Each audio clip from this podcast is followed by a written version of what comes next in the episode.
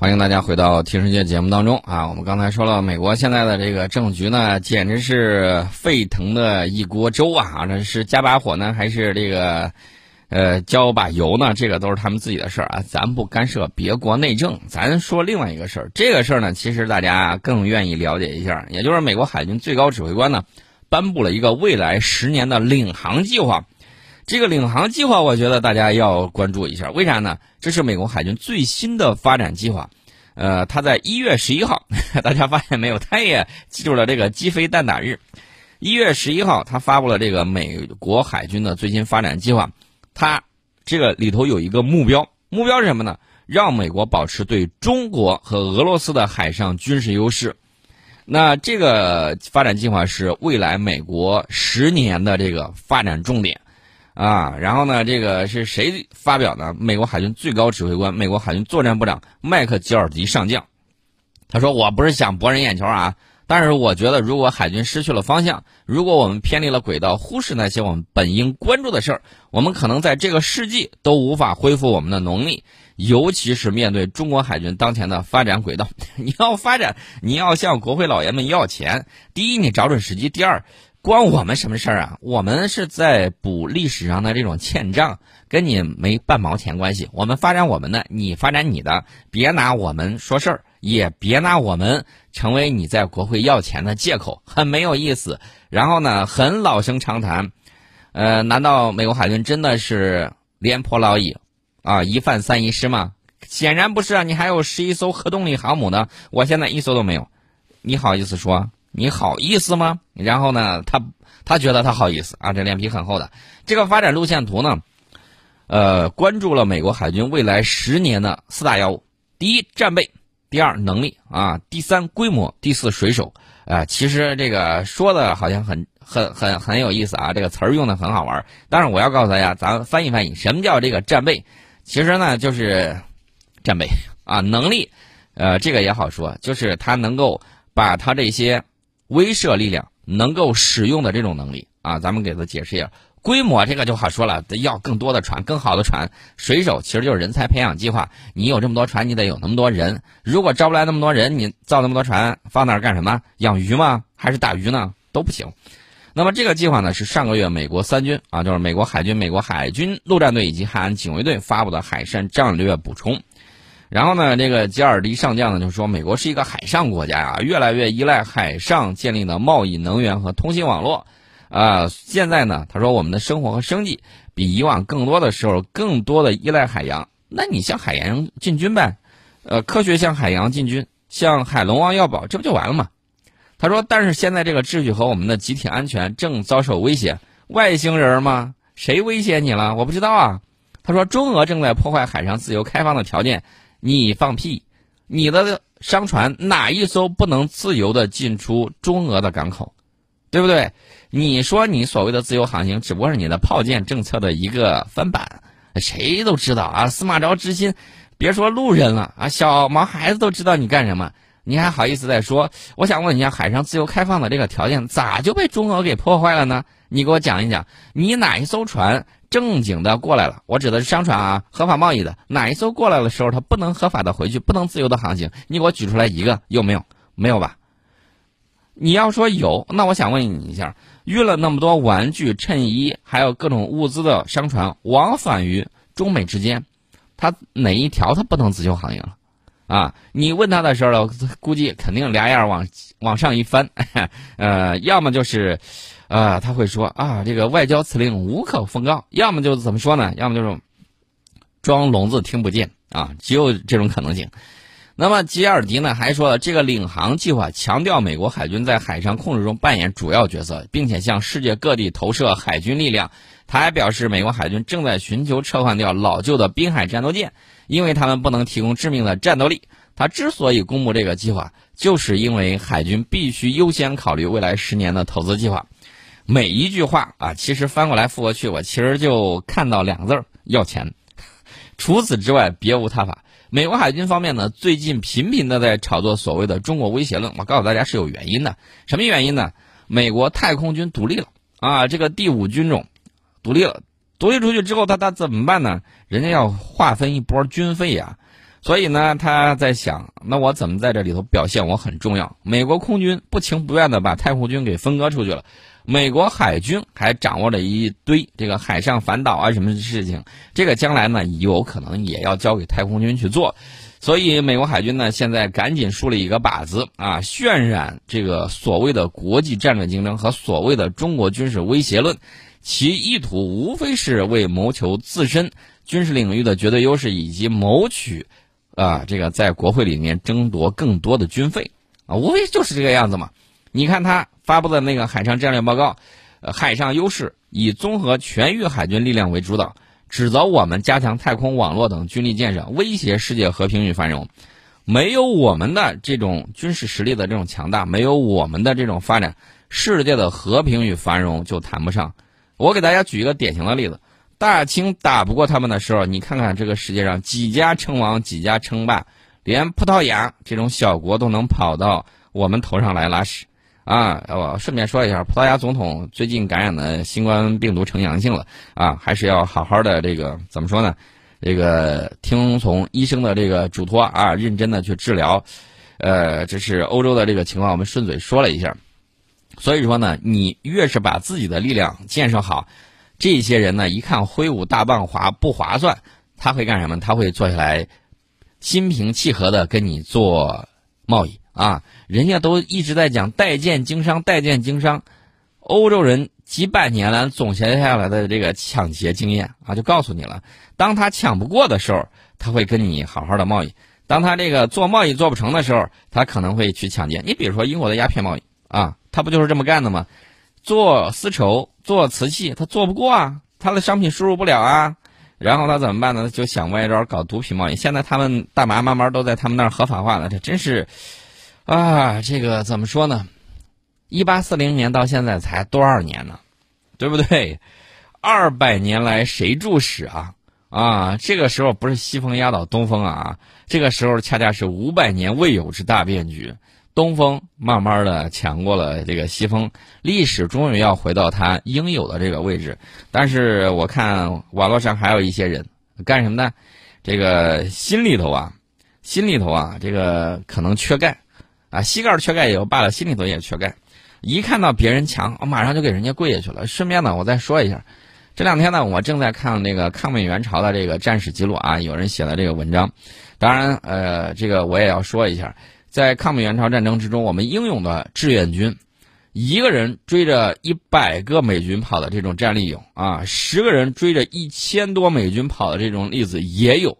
啊，然后有一些人认为是胡说，但是我们是从美国战史上，包括韩国战史上，包括英国战史上可以看到，确确实实人家自己记载的是这样例子。他说：“你看的是中文啊，不好意思，英文原版，人家就这么写的，自己写的。”这个话说出来了之后，可能大家没有办法去想象，但是事实就是这个样子。在冰天雪地的时候，我看到这个拍摄的这个剧组啊，拍电影的这个剧组。他们现在穿的很暖和，但是即便是这个样子，去拍摄这个志愿军的时候，他们自己的手啊都冻肿了。大家可以想象一下，在几十年前，在冰天雪地里头，在朝鲜半岛零下三四十度的这个温度里面，我们的志愿军前辈冒着怎么样的这种艰苦条件，用生命、用鲜血为我们迎来了这个国之安全。啊，大家可以想象一下，非常非常的重要。所以说呢，这个时候呢，有人他就不相信啊，在人家微信公众号上留言说假的都是假的什么之类的。我告诉你，千真万确。你呀，应该心里头好好补补钙。他不能想象我们是怎样打败对手的啊。很多时间，我们确确实实打美军的时候比较艰苦，但是很多时候我们打他也跟切瓜砍菜一样，也跟切瓜砍菜一样。尤其是有一个战例，我要重点强调一下，什么战例呢？就是那个冷枪冷炮运动。我们把狙击啊，把狙击啊，不管是这个枪的狙击，呃，出现涌出了一大批这个狙击手啊，比如说张桃芳，啊，在冷枪冷炮运动之中，就是大家这个堑壕相对啊，隔山相对，然后怎么样去打击对手？那么我们这个时候呢，依托着坑道，依托着这个冷枪硬冷炮运动。在这种阵地战之时呢，我们依然打出了非常高的这种战绩和交换比啊，这个效果是非常好的。呃，冷炮运动呢，这个更给力，属于把这个狙击啊，把炮，把炮的这个狙击在阵地战对峙之中上升到了一个战役的这种高度，这是历史上从未有过的，也是非常给力的啊！打的美军就不敢出门啊，不敢出门。这个大家不妨去了解一下战史，我顺嘴就说了一下。那么，美国现在渲染的这个所谓的这个中国军事威胁，我觉得是无稽之谈啊！真等到你超过他的时候，他就会见机行事，这是他一贯的这种情况。我记得金呃金正伟啊，金灿荣啊也讲过，说啊，等到你实力强过他的时候，他会说土豪，我们来一起做朋友吧。那么，这未来十年会比较艰难，也会比较难。我一直都在讲啊，对方给你撂下的绊脚石。你要成为你前进的踏脚石，呃，这个世界第一，我们不去争这个东西。但是呢，你要回到历史应有的位置，不好意思啊，那会有很多经济，会有很多坎坷。你如果连这些坎坷，你连这些经济你都破除不了，你怎么样去啊回到你历史应有的地位？大家不要忘了，中华民族在农业时代领先世界两千年啊，我们有很多发明创造。有很多对天文的观测，有当时相当多的这种技术，呃，但是我们也要承认，在这个后来啊，当科学逐渐兴起的时候，我们没有赶上这一波浪潮。那么这个时候呢，我们确确实实啊，呃，我们要记住一句话：前人栽树，后人乘凉。我们不能让我们的子孙后代说，你看他的爷爷奶奶辈儿，因为你们没有努力，结果导致我们的这种落后。我们不能说这样的话，我们也不能苛责古人，我们只能怎么办呢？我们只能担起我们自身应有的这种责任，啊，稍微说的多一点啊。接下来呢，我要给大家说另外一个事儿，什么叫色厉内荏啊？我们要给大家聊一聊这个情况。大家都知道啊，这个看美国大片的时候，美国一旦发现全世界哪儿出问题了，他的这个总统啊，大片表现就是一拉电话啊，我们的航母在哪里啊？这个时候呢，我告诉你，航母正在。出故障啊！大家可能会说啥航母出故障啊？我咋没听说？杰拉尔德福特号啊，CVN 七八核动力航母，美国最先进、最新的这么一艘航母，造价高达一百三十二亿美元的第三代核动力航母，在交付三年多的时间里面，时常发生故障啊，经常发生故障。我给大家举个最近的例子：二零二零年，福特号先后发生过两次弹射器故障啊，弹射器瘫痪了三天。美军六月份的时候承认了其中一次故障。美国海军啊，就是刚才我们提到的要钱的那个美国海军，在飞行过程之中有一些无法进行维修的设计，加剧了系统可靠性的问题。这个福特号最新的先进拦阻装置，这个系统耗资近十亿美元。大家可以想象一下，这艘航母一百三十二亿。光这个先进拦阻装置就耗资近十亿，也存在着可靠性担忧。该装置呢，本应该在飞行任务失败的时候进行降落或者回收，但是它平均只进行了四十八次回收，远低于要求。有一台电容器在一次港口排固维修之中发生了故障，工作人员用了七天才修好它。啊，当时的设计限制了飞行过程中甲板下设备的维修，从而放大了可靠性的这个问题。啊，这这是这是一些问题啊。我们刚才说到的是它的这个弹射器啊，弹射器出问题，其实我早都跟大家说了，它的这个电磁弹射不老靠谱啊啊，比马伟明院士的那个电磁弹射差远了。咱们的电磁弹射啊，这个中压直流，它的电磁弹射中压交流，中压交流就容易出问题啊。咱们比它领先五到十年，领先一代。那再说一下，它除了这些出问题之外，它还有别的问题，什么问题呢？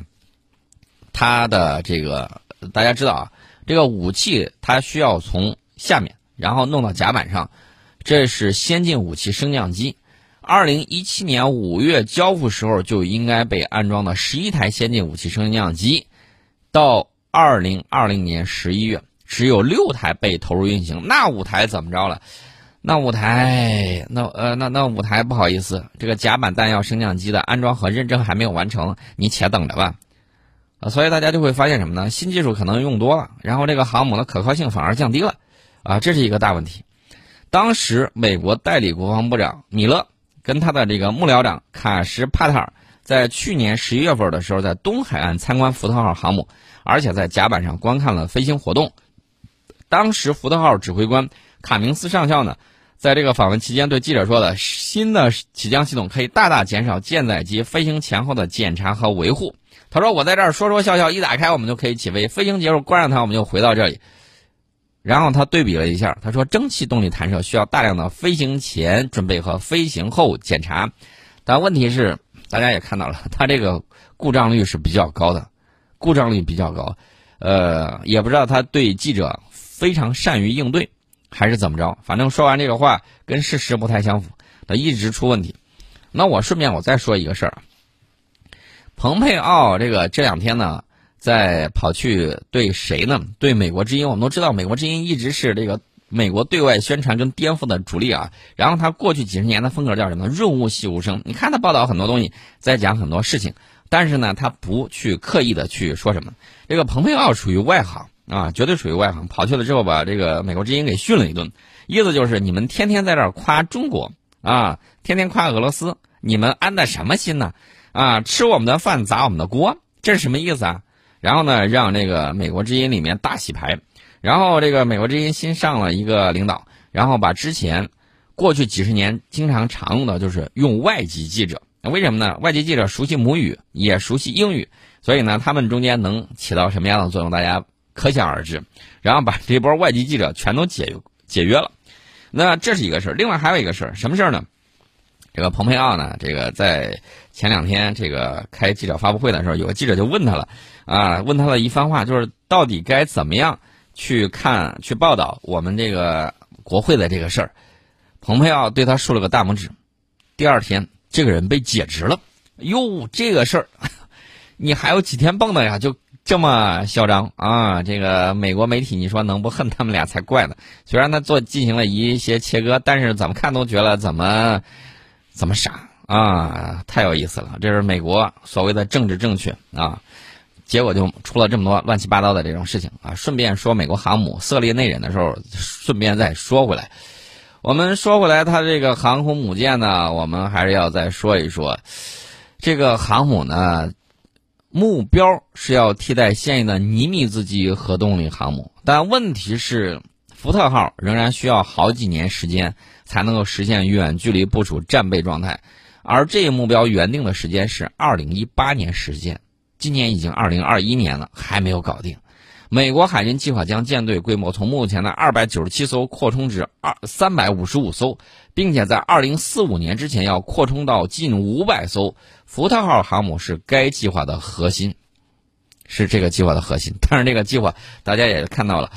好像还需要时间。其实我已经给大家说过啊，美国有一艘核动力航母上了船台等待维修，在船台上像死鱼一样晾了五年时间还没有排上号，为什么呢？因为美国造船业凋零啊，剩下一些这个造船呢跟国有造船厂差不多，苟延残喘，然后呢这个干活呢也不是特别起劲儿，然后就出现了一系列的这种问题啊，排号排不上。既然排号排不上，咱就不管它了。你说这个福特号到底什么时候修好这个事儿再说啊？我给大家说一下，福特号航母二零一九年十一月到二零二零年九月十一次海试期间有三千九百七十五次起降操作，其中电磁弹射系统的故障率实际上是每一百八十一次循环就发生一次故障。它原本要求是什么呢？原本要求是每一四千一百六十六次循环。